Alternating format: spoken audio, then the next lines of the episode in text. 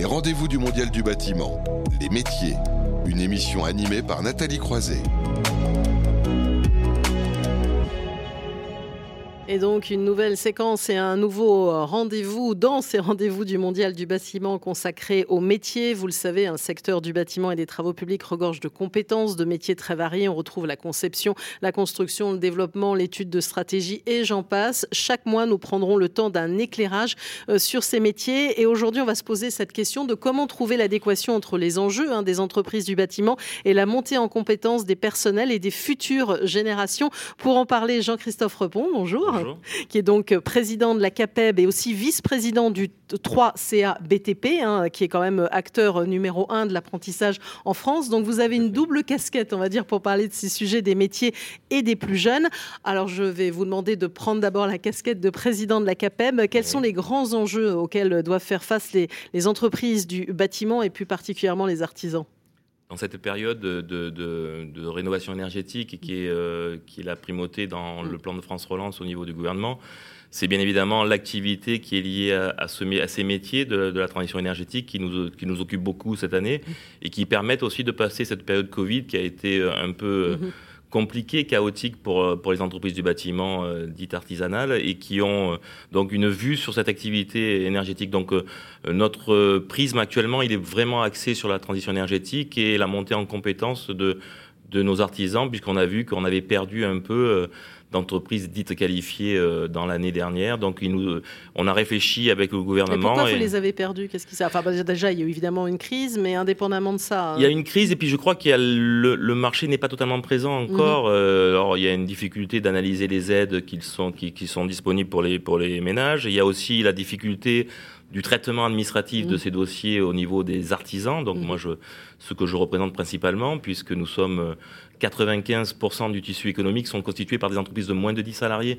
Donc c'est ces structures-là qui ont des difficultés des fois à traiter la partie administrative. Mhm. Et donc en absence de marché, donc c'est-à-dire que si notre client en face à face ne vient pas nous demander d'être RGE pour aller sur ma prime rénov, euh, l'artisan naturellement ne vient pas, même s'il est qualifié, chercher la qualification RGE pour faire accéder à la prime. Donc nous, nous travaillons actuellement avec Madame Vargon notamment sur euh, les audits de chantier et permettre au coup par coup, en gros, à chaque artisan dit qualifié d'aller chercher la qualification RGE sur le chantier et faire donc du coup bénéficier de la prime à son client. Donc c'est cette approche-là qui nous permettra, je pense, j'espère, et je le souhaite vivement, de ramener de plus en plus d'artisans vers le RGE et un marché qui sera du coup vraiment opérationnel. Oui, puis on a compris voilà, que c'était un sujet majeur et que de toute façon, tout à l'heure, on parlait de Bing Bang. Hein, vraiment, le, gouvernement a vraiment envie d'accélérer le, mouvement en la matière. Alors, puisqu'on parle aussi bah, de l'apprentissage des plus jeunes, là, cette fois-ci, j'allais dire, c'est l'autre casquette, hein, vice-président euh, du 3CA BTP. Alors, comment la formation et en particulier hein, l'apprentissage euh, peut-il contribuer à la montée en compétences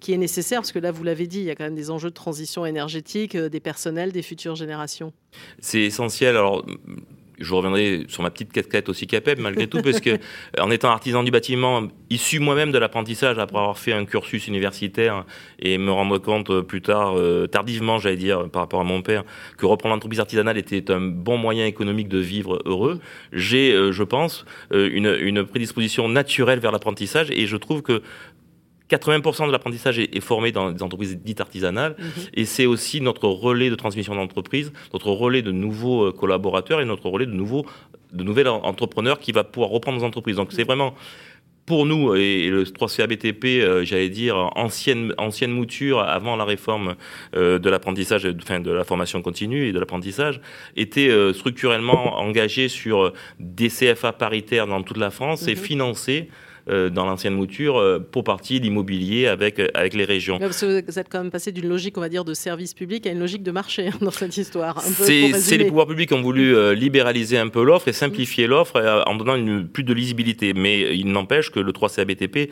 a un rôle encore majeur de, j'allais dire, de bras armé de, de la politique des, des, partenaires sociaux du bâtiment et des travaux publics pour pouvoir justement donner un sens et une vision d'avenir sur les métiers. Donc Donc ce 3CA BTP qui fait maintenant des appels à projets et qui essaye d'influencer intelligemment le marché en donnant justement de, du métier vraiment. on n'est pas là pour promouvoir des métiers qui ne donneront pas d'activité demain. On est justement pour être là en, en adéquation avec les besoins de territoire mhm. et les métiers en tension. Alors les plus jeunes, quoi, c'est quoi? On les attire par quoi? Par le numérique justement, la digitalisation euh, c'est quand même un métier qui est aussi. Euh, il y, a des besoins, il y, a encore des manques. Hein, parce que, et puis l'apprentissage, n'en parlons pas. Hein. je crois qu'on est à peu près 500 000 apprentis. 500 globalement, surtout, il nous en faudrait un million et demi. Euh, oui, dans le bâtiment, on, dirait, on va dire les 80 000 apprentis, et on mhm. peut encore aller au-delà. Je pense qu'on a, on a fait des campagnes au niveau du 3 BTP de, de, reconnaissance des métiers du bâtiment, mais mhm. on a un déficit d'image et mhm. euh, on a un déficit de métiers dits pénibles, de métiers mmh. dits compliqués et usants. Euh, et, je pense qu'on a un gros travail à faire là-dessus, sur notamment la capacité qu'on a à vivre heureux dans ce métier. Mmh. le, secteur économique est porteur. Que l'on soit salarié du bâtiment ou qu'on soit entrepreneur du bâtiment ou d'une TI ou d'une grande PME, on, est en capacité de bien vivre de nos métiers. Il faut mmh. dire aux jeunes qu'ils ont un avenir et des métiers euh, bien rémunérés, il faut le rappeler, c'est quand même aussi mhm. important, dans le bâtiment. Et c'est ce que le 3CABTP essaye, euh, essaye d'organiser aussi sur la partie digitale, vous en parliez, et on a vu qu'en période Covid, et là on rentre dans un confinement, on a l'obligation, me semble-t-il, d'être en, en, digital pour partie dans mhm. l'enseignement. Et on s'aperçoit que le réseau euh, historique du 3CABTP et la tête de réseau qui est le 3CABTP a répondu présent, a maintenu l'enseignement, a continué à pouvoir proposer l'apprentissage euh, France entière. Voilà, donc vous allez vouloir aussi leur, leur donner envie, on va dire, de, s'intéresser euh, à ces métiers. Peut-être aussi des jeunes qui sont plus sensibilisés aussi aux questions d'environnement. Et puisqu'on parle de transition et de rénovation énergétique, c'est une approche aussi. On, sent bien que la locomotive, elle est là actuellement. Et si euh, il ne faut pas oublier nos métiers dits historiques hein, de bâtisseurs, on sent bien qu'actuellement, la transition énergétique, la rénovation euh, les métiers thermiques sont à la mode et, on va avoir beaucoup de besoin de main d'œuvre dans l'avenir avec des compétences qui, euh, qui, qui, changent un peu, qui mm. se complètent, qui deviennent connexes. Donc il faut euh, ramener ces jeunes vers des métiers qui sont vraiment très plaisants et qui leur permettront de vivre bien. Et alors vous en parliez un petit peu tout à l'heure, Jean-Christophe Repon, pour ce qui est du champ de la rénovation énergétique. Comment vous pouvez accompagner justement les entreprises de la construction pour maintenir et développer hein, ces compétences? On n'arrête pas de parler hein, aussi de, de nouveaux métiers, de compétences compétences à mhm. développer depuis ce matin Alors, moi, je sais que c'est mon dada et je suis pénible avec ça. Je ne parle pas de nouveaux métiers. Moi, je parle mmh. de métiers qui évoluent et des métiers connexes qui viennent conti Pourtant, continuer on nous dit qu'on a des métiers qui vont disparaître et apparaître. Je ne parle pas du bâtiment, mais globalement, on est en train de nous dire qu'on est en pleine mutation. On a des filières qui changent. Je sais bien que vous avez parlé de la RE 2020 euh, tout à l'heure, donc on a bien évidemment euh, des, nécessités de faire évoluer nos métiers, mais ça ne veut pas dire que c'est un nouveau métier. C'est un métier mmh. qui évolue dans sa capacité, dans sa technicité. Mmh. Donc évidemment que la technicité de 2020 n'est pas la technicité de 1970, mais il n'empêche empêche que euh, la base du métier reste la même et le savoir-faire reste la même.